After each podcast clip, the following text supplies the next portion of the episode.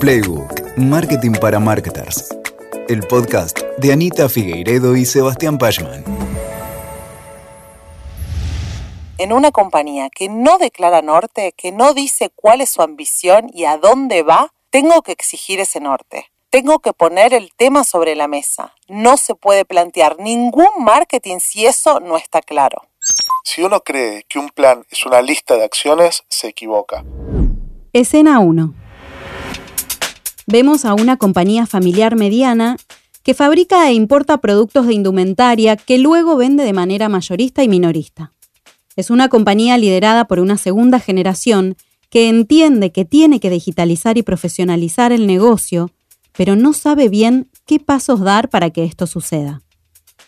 En esta escena, en uno de estos intentos de profesionalización, los vemos avanzar sobre la implementación de un CRM. Buscando tener registro adecuado y la información correcta sobre la interacción con clientes y el proceso comercial, empiezan esta implementación con uno de sus productos, las prendas personalizadas. Sobre este tipo de venta, en el cual adaptan sus productos a pedidos concretos de sus clientes, diseñan el proceso comercial adecuado, deciden qué ítems pueden personalizarse o no, qué tipo de personalización podrá hacerse, cuáles son los volúmenes de venta, cómo se debe atender a estos clientes, cuántos son los puntos de contacto que deben suceder quiénes intervienen en el proceso de cotizado y personalización, cuáles son las condiciones comerciales. La instancia de diseño de este workflow demora meses. Reuniones, debate, trabajo de escritorio, más debate. Ya cerca de terminar este esfuerzo y luego de varios meses trabajando en esta configuración del CRM, cuando ya se están dando los ajustes finales y están listos para comenzar a probar el nuevo y profesional proceso comercial, una tarde de otoño, una de las dueñas mira a su hermano y le dice, no sé si estoy segura de querer seguir vendiendo estos productos. Son muy complicados. El margen es muy bajo. Nos sacan foco y no colaboran con el reconocimiento de nuestra marca. Escena 2. Vemos al dueño de un estudio de diseño recibir una llamada. Del otro lado, escuchamos la voz de una emprendedora de una marca joven que le pide ayuda con la identidad visual y verbal de su marca. Hola, necesito ayuda. Mis inversores me dijeron que necesito trabajar en esta marca para escalar a América Latina. Esta marca tiene que ser reconocible, pregnante, inolvidable, asociada al, al, propósito de la compañía. Eso sí, necesito que esté lista en menos de un mes, dice apurada y ante el pedido de aclaración de quien lo atendió, ofrece, por supuesto, pasarle el brief completo. Cuando quieras lo hacemos. ¿Qué te parece que marquemos un Zoom de 30 minutos? Escena 3. Se ven las calles de Buenos Aires empapeladas por una campaña de una prestigiosa marca que desde los anuncios de vía pública grita, somos transparentes como el agua. Seguido de esa escena, Vemos a una clienta de la marca con el ceño fruncido y un cuaderno de notas al lado, tratando de entender la letra pequeña en los acuerdos de cada uno de los servicios que la marca ofrece e intentando dilucidar qué opción le conviene contratar para no tener sorpresas en el momento de la verdad. Hola, soy Lula Sarte, marketer, actriz de voz, estudiante de locución, madre de dos y miembro del equipo de Proteína Marketing. ¿Y esto? Es Playbook. Una cosa es hacer marketing y otra cosa es hacer marketing que sirva. Un marketing que aporte a la construcción de un negocio, que contribuya al logro de determinados objetivos. Una estrategia de marketing es el proceso que permite que una empresa se centre en los recursos disponibles y los utilice de la mejor manera posible para alcanzar objetivos concretos de negocio, como por ejemplo, incrementar las ventas, entrar en un determinado mercado, o obtener una ventaja respecto de la competencia. No podemos hacer marketing bien hecho sin estrategia. Hacer marketing sin un norte claro no alcanza. Tenemos que hacer un marketing que tenga sentido y que impulse a nuestra organización para que se alcancen los objetivos que se propone. Te doy la bienvenida a esta segunda temporada de Playbook. Acompáñame hoy a conversar con Anita Figueiredo y Sebas Pashman, co-founders de Proteína Marketing y profesores de estrategia de marketing sobre un primer tema que nos importa un montón, el vínculo entre la estrategia de negocio y la estrategia de marketing. En este episodio vamos a conversar sobre cómo están relacionadas la estrategia del negocio con la estrategia de marketing, cómo detectar si tu marketing está contribuyendo a la estrategia de negocio y por qué esto es algo que realmente importa, y finalmente, qué pasa y qué tenés que hacer cuando te das cuenta de que tu negocio no tiene estrategia. Ah, y te invito a que escuches hasta el final, porque justo antes de concluir este episodio contaremos con la opinión experta de Alejandro Marquiona Faré, un conocidísimo estratega de negocios que nos va a dejar algunos tips realmente muy valiosos sobre estos puntos. ¿Vamos? Vamos. Hola Anita, hola Sebas, ¿cómo están? Hola Lu, ¿cómo andas? Bienvenida a Playbook. Gracias. Estamos felices de que te sumes a nuestro equipo. Sí, igualmente súper feliz de que estés acá y hola a quien escucha del otro lado. Gracias por acompañarnos en esta segunda temporada de Playbook. ¿Qué tema importante el de hoy, chicos? ¿Vamos sin más? ¿A la primera pregunta? Vamos. Vamos. Vamos. Sebas, contanos por qué te parece importante establecer un vínculo entre la estrategia de marketing y la estrategia de negocio. Bueno, mira Lu, la estrategia de marketing tiene que estar siempre asociada a una estrategia de negocio. Esto lo hacemos para poder ayudar a cumplir el propósito de la organización. Esta alineación tiene un para qué. Esos para qué son varios. ¿sí? Por ejemplo, para lograr cohesión interna en el equipo de marketing, para que todos los esfuerzos estén alineados con todos los esfuerzos de la organización, para eficientizar esfuerzos y lograr economía de recursos, ya que el norte está claro y se puede tener una mirada de más largo plazo. También para ejecutar un marketing más profesional, que aporte más valor y que no se guíe por el me gusta, el no me gusta, el me parece, el no me parece, sino por el construye y aporta en el camino en el que estamos yendo, o no construye y no aporta pero tiene que ver con cómo se vincula con la estrategia y no lo que le parece a alguien en particular. Para dejar de ser un marketing al que le revolean las cosas y empezar a ser un marketing que propone y que tiene una agenda propia. Para conseguir un mejor posicionamiento interno y lograr un lugar en la mesa de decisión, porque marketing comienza a demostrar su valor de manera muy contundente cuando entiende la estrategia de negocios. Al marketer, este alineamiento le va a permitir por un lado, tener argumentos más sólidos para proponer acciones y para pedir presupuesto. Por otro lado, planear acciones que hagan sentido, ya que realmente le hablan a, la necesidad que tiene la operación. Y finalmente, para tener argumentos contundentes para justificar una acción. Anita, concretamente, contanos, ¿cómo se alinea la estrategia de marketing a la estrategia del negocio? A ver, si tenemos que alinear esa estrategia de marketing a la estrategia de negocio, lo puedo pensar en cinco pasos. Lo primero que tenemos que hacer es Identificar en qué tipo de compañía estoy trabajando. porque hay compañías con más o con menos estrategia de negocios. Hay compañías con nortes mucho más claros que otras. Incluso hay empresas con propósito y con visión declaradas o aquellas que no lo tienen. Si yo estoy en una compañía que no declara norte, que no dice cuál es su ambición y a dónde va, tengo que exigir ese norte. Tengo que poner el tema sobre la mesa. No se puede plantear ningún marketing si eso no está claro. En segundo lugar, Necesito entender quién fija el norte de la compañía. ¿Quiénes son las personas que lo definen? Según el tamaño, la estructuración y la cultura de la empresa, el que declara el norte estratégico de la compañía siempre puede ser alguien distinto. Por ejemplo, en las compañías jóvenes normalmente es el fundador o el emprendedor o la emprendedora o la fundadora. En compañías con más recorrido, tal vez hay un órgano que toma esas decisiones, un grupo de personas que posiblemente sea un directorio que puede tener una composición que es más formal o más informal. Si estamos hablando de sociedades anónimas, por ejemplo, el directorio va a tener una configuración legal. En otro tipo de sociedades puede pasar que los roles de dirección se confundan con los roles de ejecución. Como punto número 3, vamos a necesitar Comprender si este órgano de decisión de estrategia entiende de marketing o no. No es lo mismo trabajar en una compañía cuyos líderes entienden de marketing que si no lo entienden, ¿no? ¿Qué es lo que comprende este órgano decisor de la práctica del marketing? Las y los miembros que lo componen. ¿De qué palo vienen?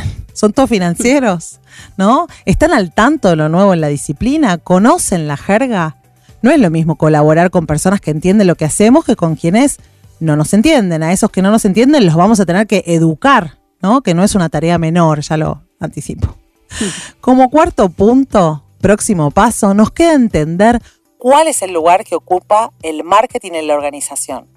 Este es un lugar relevante, es una compañía que se define como una compañía marketinera, digamos. Está sentado en las mesas de discusión importantes. Yo trabajé en empresas en donde el marketing no lo invitaban a ninguna reunión, digamos. o no pasa, no pasa, repasa, ¿no? Repasa. Repasa. Bueno, el nuestro, ¿es un equipo profesionalizado?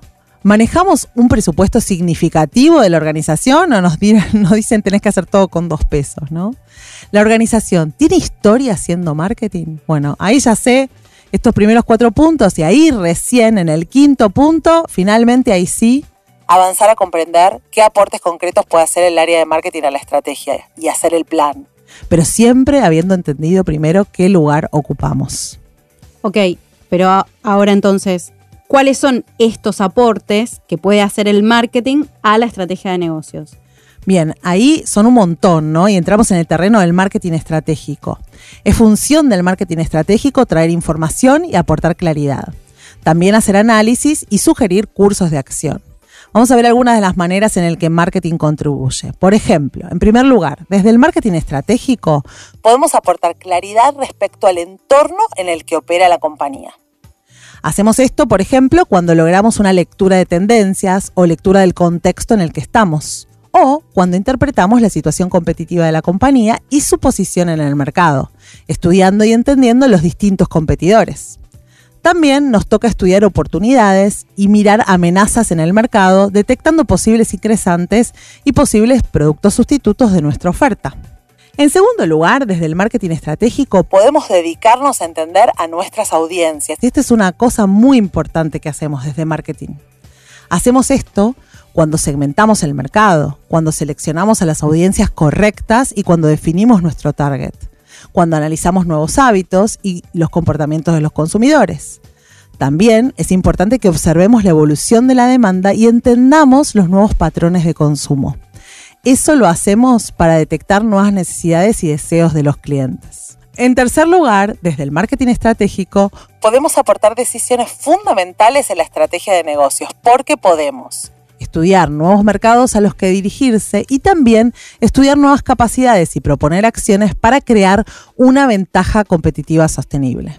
Finalmente, el marketing estratégico nos tiene que ayudar a hacer bien nuestro trabajo de cada día. Para eso, debemos definir una estrategia que guíe nuestro hacer de marketing y que marque un norte y un plan de marketing con actividades que permitan conseguir los objetivos que la organización fijó. Ah, y una cosa más, el marketing estratégico colabora con el establecimiento de los pilares estratégicos de la marca, que también necesitan estar alineados con la estrategia de negocio y reflejarla. Sebas, me imagino que la estrategia de marketing depende también del momento en el que está la empresa. ¿Cómo identifico ese momento de la organización?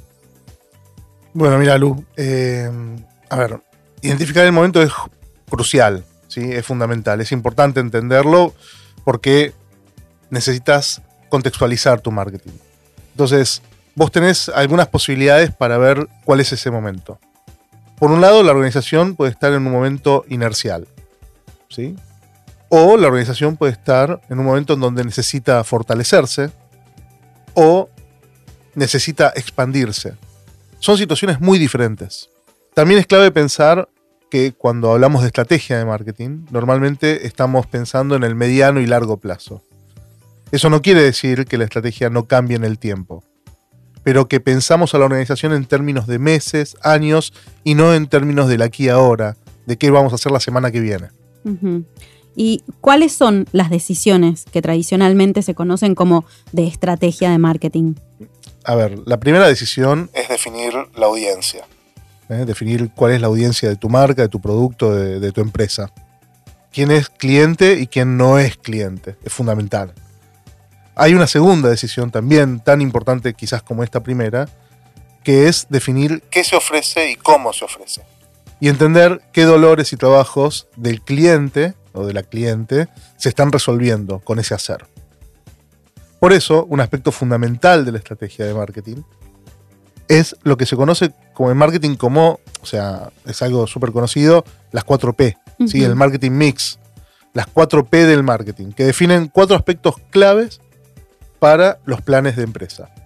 El concepto de las 4Ps lo escuchamos todos, ¿sí? lo conocemos, porque fue creado por un profesor que se llama Jerome McCarthy, eh, pero fue difundido por Philip Kotler, ¿sí? el ¿Quién padre, el a padre, ¿Quién no Kotler. Kotler? El no? padre O sea, el libro que tenemos El todos. libro gordo de. Kotler. Me doy vuelta en la biblioteca y ahí está. Sí. ¿eh? Está Philip con sus sí. libros, porque hay más de uno. Somos- sos marketer y no conoces a Kotler, estás complicado. Estás complicado. Quiero, quiero decir acá que una infidencia que es que Sebastián tiene muchos libros de Kotler, De no uno.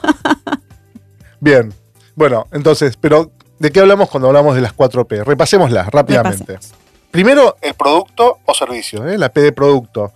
Lo que nuestra empresa aporta a los clientes. Aquí se incluye la cartera de productos y servicios que ofrece la empresa, cuál es el ciclo de vida de esos productos, cuáles son sus aspectos diferenciales, cuál es el packaging, todo lo que atañe al producto o servicio. La segunda P es el precio. El precio de los productos es una de las decisiones de marketing más complejas ya que intervienen múltiples factores como los costos de fabricación, el margen comercial, la demanda, el posicionamiento, cuál es eh, nuestro- nuestra posición con respecto a nuestra competencia, la impresión de precio, o price impression, como dicen los americanos, el poder adquisitivo de nuestro público potencial y un larguísimo etcétera. También se contemplan aspectos como la modalidad de pago o los descuentos, que son parte del precio, porque es lo que te da acceso. Exacto. De las P's más complicadas, precio, ¿no? es, es una de las más complicadas y es una de las que a veces se resuelve demasiado simple. Sí, Sí, parece por- que no, ese es el problema. Ese es el tema. Claro. Que parece que costo más un margen X ya está resuelto y no es así. No, no, no. Ahora, la P más complicada para mí, y esto es una opinión de Sebastián, es la P de plaza. Chan. Sí, para mí, no, no sé si es la más complicada, pero sí es fundamental. Porque la P de plaza es la P del punto de venta, de la distribución, de cómo el producto llega al mercado. Los diferentes canales a través de los cuales los productos llegan a los consumidores, digamos, y ahí tenemos que contemplar desde el e-commerce hasta las tiendas físicas. Este punto abarca aspectos como el acceso al almacenamiento, la gestión del transporte, los inventarios, además de todos los aspectos de la experiencia del cliente que tienen que ver con obtener el producto o servicio. Y para mí es la más importante porque es la P que hace que la cosa ocurra. Porque si la P de plaza no funciona, vos podés haber puesto mal un precio, podés tener un producto más o menos malo, pero si el producto no está disponible, de nada sirvió todo el esfuerzo. La P que hacen que las cosas pasen, ¿no? Exacto. Y la cuarta P, la P de promoción. Todas las acciones de comunicación que la empresa lleva a cabo para dar a conocer los productos y servicios a fin de aumentar las ventas es la P de promoción. Incluye diferentes ramas de la comunicación, como por ejemplo la publicidad, las relaciones públicas, los esfuerzos de, de prensa, los eventos. Todo lo que sea comunicación está en esa cuarta P. Está en esa cuarta P. Bien, pero estas cuatro P, ya dijimos que vienen difundidas por el señor Kotler, pero hoy, ¿cómo serían esas cuatro P? Digo, porque habrán evolucionado, imagino. Bueno, a ver, son conceptos fundamentales, ¿no? Son conceptos básicos que hay que tener y que siguen vigentes. Pero, pero, La en mi pero. opinión, en mi, en mi humildísima opinión, para los que me, me conocen saben que es una humilde opinión, te voy a dar una noticia. Spoiler alert. Ajá. Las 4P ya no son las 4P. No. Sí, el marketing cambió. Y las 4P, tal como las conocemos, evolucionaron, sí, tal cual, Lu, como vos decías. Ahora, ¿cómo evolucionaron? Eh, en proteína nosotros la definimos de la siguiente manera. Bien. Cuando hablamos de producto, en realidad nosotros empezamos a hablar de propuesta de valor. Está bien, hay una P también ahí, pero de otro tipo de P, que incluye y trasciende al territorio del producto o del servicio, porque suma otros territorios. Suma la manera en la que hacemos las cosas, nosotros a ese territorio lo llamamos gestión, suma cómo contamos el valor, que es el territorio de la comunicación, pero para nosotros está en esa P evolucionada del producto, ¿sí? que es la propuesta de valor. La otra evolución es la del precio. Cuando hablamos de precio tenemos que pensar en el valor total percibido. Y este es un valor total percibido por nuestra audiencia, por el mercado, saliendo de un paradigma antiguo de fijación de precios y entendiendo cómo podemos utilizar esta variable como un elemento de diferenciación y posicionamiento que también genera valor. El hecho de poner un precio adecuado, un precio correcto para tu audiencia, eso también transmite valor. Está marcando el valor intrínseco del producto, digamos, más allá del valor del monetario, Exacto, sino lo que exacto. vale ese producto. Pero en realidad el precio termina siendo como un resumen, una síntesis del valor total que percibe la audiencia. Ahora, cuando hablamos del concepto de plaza, Bien. ¿sí? debemos orientarnos en pensar en la omnicanalidad. Y ya no estamos hablando de canales estancos, de silos, porque el mindset de nuestras audiencias cambió. ¿Eh? Ya no es eh, so- solamente digital o solamente voy a la tienda física, no, no, no. El mindset es omnicanal y busca o necesita que las experiencias de marca sean ultra consistentes en todos los puntos de atención, en todos los puntos de contacto, en todos los puntos de venta.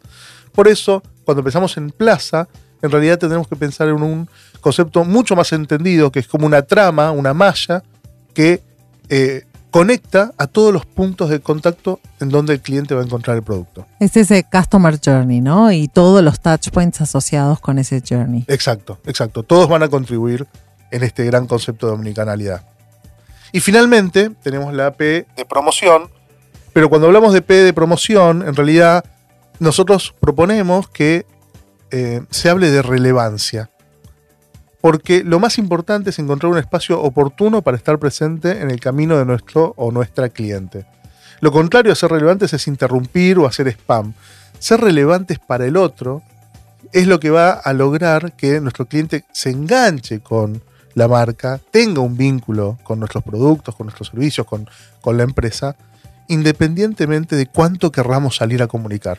La relevancia realmente es lo que sostiene los vínculos.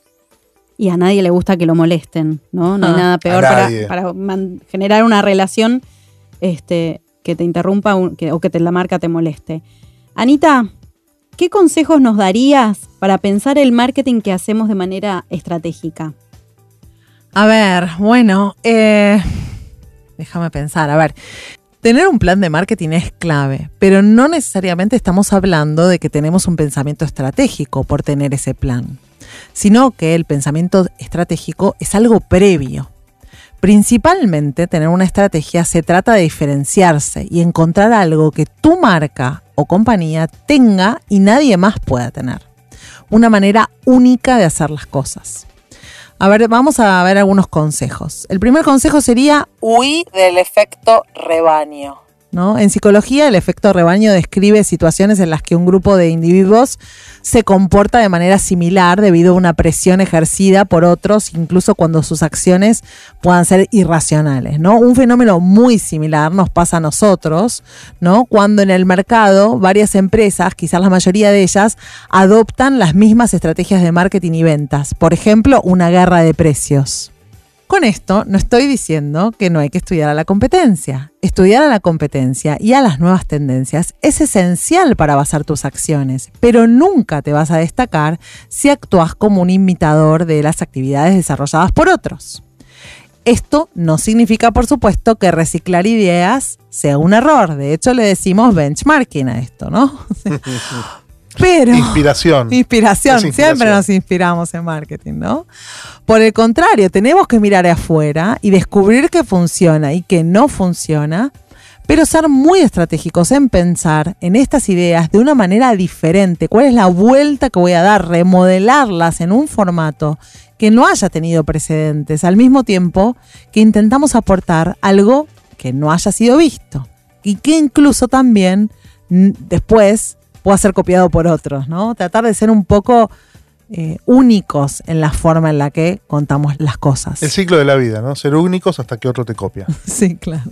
Pero todos hacemos las mismas cosas en algún punto, solo que le ponemos nuestra impronta personal. Claro, el problema es cuando no tienes impronta personal, Claro, ¿no? Cuando estamos haciendo el efecto copia. rebaño, estamos haciendo lo mismo que todos y no se nota la manera distinta que tenemos de hacerlo. El segundo consejo sería Pensá el marketing de forma integrada.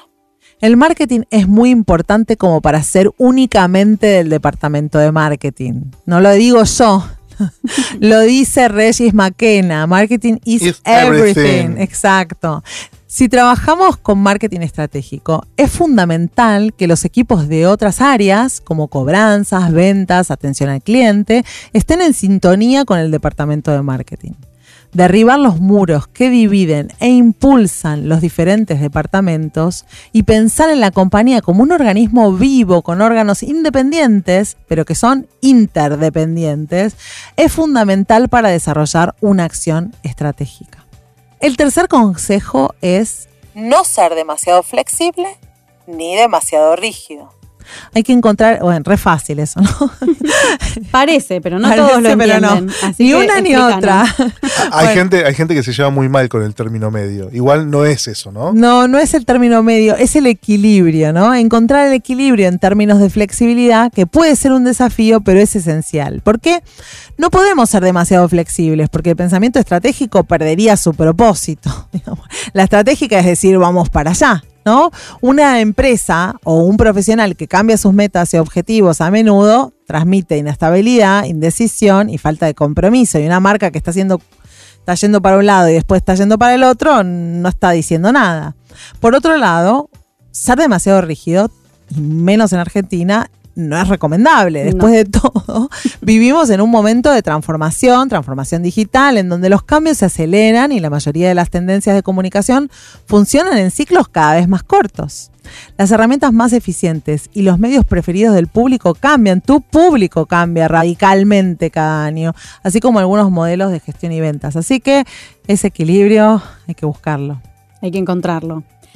Sebas, eh, contanos cuáles son las herramientas típicas que usamos en el marketing estratégico. Al marketing estratégico es como un músculo. ¿eh? Hay que entrenarlo, hay que educarlo, hay que ejercitarlo. Y para esto es fundamental utilizar metodologías.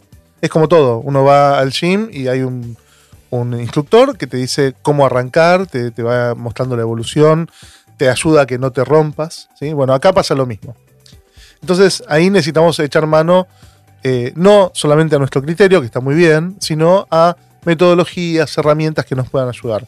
Esas metodologías herramientas pueden ser matrices, canvas, ciertas metodologías de trabajo para, para ayudarnos a, a desarrollar un concepto. Por ejemplo, para entender nuestra posición en el mercado podemos usar una herramienta eh, clásica, un acercamiento clásico, que no pierde vigencia y que es una herramienta conocida también, el FODA. Sí, la matriz FODA.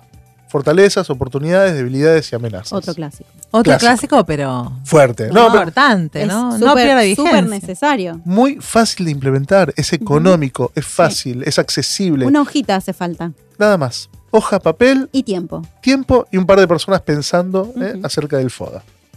Otra herramienta súper importante para elegir el target, las audiencias, entender las audiencias. eh, hay metodologías que nos ayudan a, a bajarlas, ¿no? A, que todos podamos compartir la misma mirada, la misma visión sobre esa audiencia.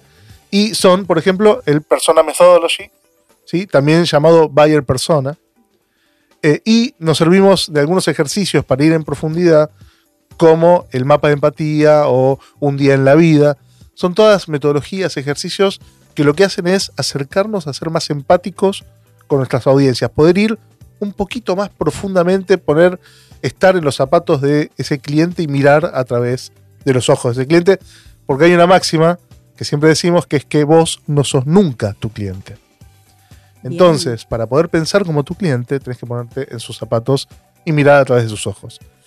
paso el chivo de los episodios de la temporada 1 que hablan de justamente de estas metodologías que para, para nosotros son fundamentales. El no pan hacemos y la nada manteca. El sin- pan y la manteca. No hacemos nada sin un buyer persona. El pan y la manteca de la estrategia marketing. Totalmente. Yes. Muy bien. Después hay otra eh, herramienta muy interesante que se usa y se sigue usando y que ya tiene, ya tiene su tiempo, que es la matriz BCG, ¿sí? del Boston Consulting Group, Bien. que nos permite tomar decisiones estratégicas sobre nuestra cartera de productos, sobre todas las relacionadas con el potencial, la rentabilidad de los productos. No sé si recuerdan la matriz, pero básicamente son dos ejes.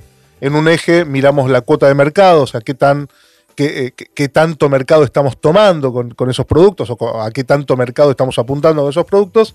Y en el otro eje, lo que vemos es la tasa de crecimiento de ese mercado. Ese mercado que es grande pero está quieto, es un mercado que crece, que es chico, que crece, bueno. Y ahí se distribuyen los diferentes tipos de productos, ¿no? Ya los recuerdan. El vaca, vaca lechera, el perro, la estrella y la incógnita. ¿eh? Siempre escuchamos, ¿no? Ah, este producto es una vaca lechera. Sí, sí, sí, sí. Son productos que no, no hay que matarlos, ¿eh? porque la vaca lechera nos da rentabilidad y es bastante estable. Bueno, otra herramienta súper conocida, o por lo menos para, nosotros, es la matriz de Ansoff, ¿sí? que es la herramienta perfecta para determinar la dirección estratégica de crecimiento de una empresa. Esta herramienta nos ayuda a tomar una decisión sobre cuál es la mejor opción a seguir, dónde estamos parados. Tenemos que ir hacia una estrategia de penetración de mercados, tenemos que ir hacia una estrategia de desarrollo de nuevos productos, de desarrollo de nuevos mercados, o tenemos que seguir una estrategia de diversificación. Sí, ahí lo que estamos cruzando básicamente es eh, estas dos variables, ¿no? Mercados y productos. Y en función de esas combinaciones de actual y nuevo de cada una, bueno, tomamos alguna decisión en particular y nos ubica en el mapa. Hay un montón de herramientas más, pero eh, estas son fundamentales, ¿no? Las principales. Las, principales, las principales.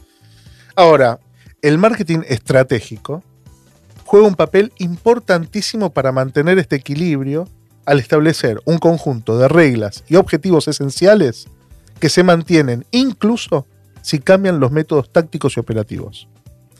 Es un marco, eso es lo que es el marketing estratégico, un marco. Hablamos de investigar el mercado, hablamos de análisis FODA, hablamos de marketing mix, hablamos de la segmentación del mercado, la elección de las audiencias, las famosas 4P. Todo esto ¿sí? es lo que nos permite interpretar y nutrir al marketing estratégico.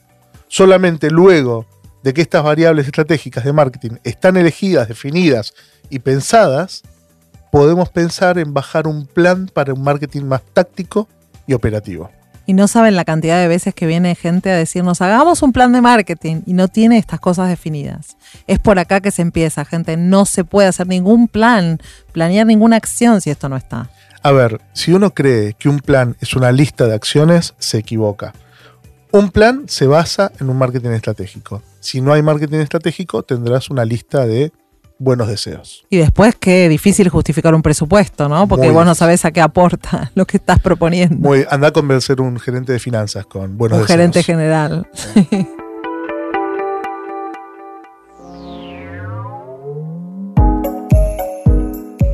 Hasta acá hablamos de marketing estratégico y su alineación con la estrategia de negocio de la mano de Anita y Sebas.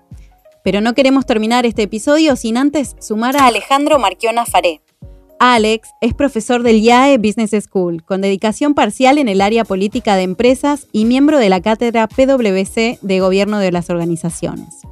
Es licenciado en Investigación Operativa e Ingeniero Industrial en la Universidad Católica Argentina, obtuvo un MBA en la Universidad de Harvard, un posgrado en docencia universitaria en la Facultad de Ciencias Económicas de la UBA y un doctorado en dirección de empresas en la UCEMA. Como consultor se especializa en estrategia, organización y gobierno corporativo. Veamos qué nos dijo Alex cuando le preguntamos acerca de cómo podemos darnos cuenta si el negocio para el que estás intentando hacer marketing tiene la estrategia adecuada o no. Bueno, ante todo, muchas gracias Anita y Sebas por la invitación. Es un placer compartir estos minutos con ustedes. La verdad es que hay más señales de cuando una empresa está yendo en la dirección incorrecta en la correcta. Así que eh, sería muy interesante hacer una larga taxonomía, lista de esas señales. Pero yo identifico tres en general me sirven para un diagnóstico muy general. Eh, el primero es la comprobación, si se quiere, el chequeo entre los comentarios que hacen quienes dirigen la empresa y los datos de la realidad. Cuando hay un gap importante ahí, este, tenemos un problema de dirección, básicamente, que no está percibiendo cómo funciona el entorno adecuadamente.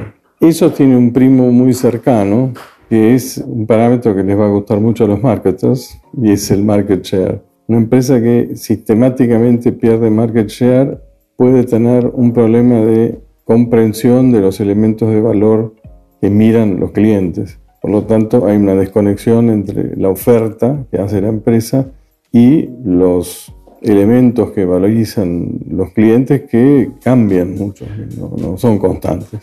Y la tercera señal que debería alarmar, en el sentido de que hay una incongruencia entre la estrategia planteada y la realidad también, es la rentabilidad.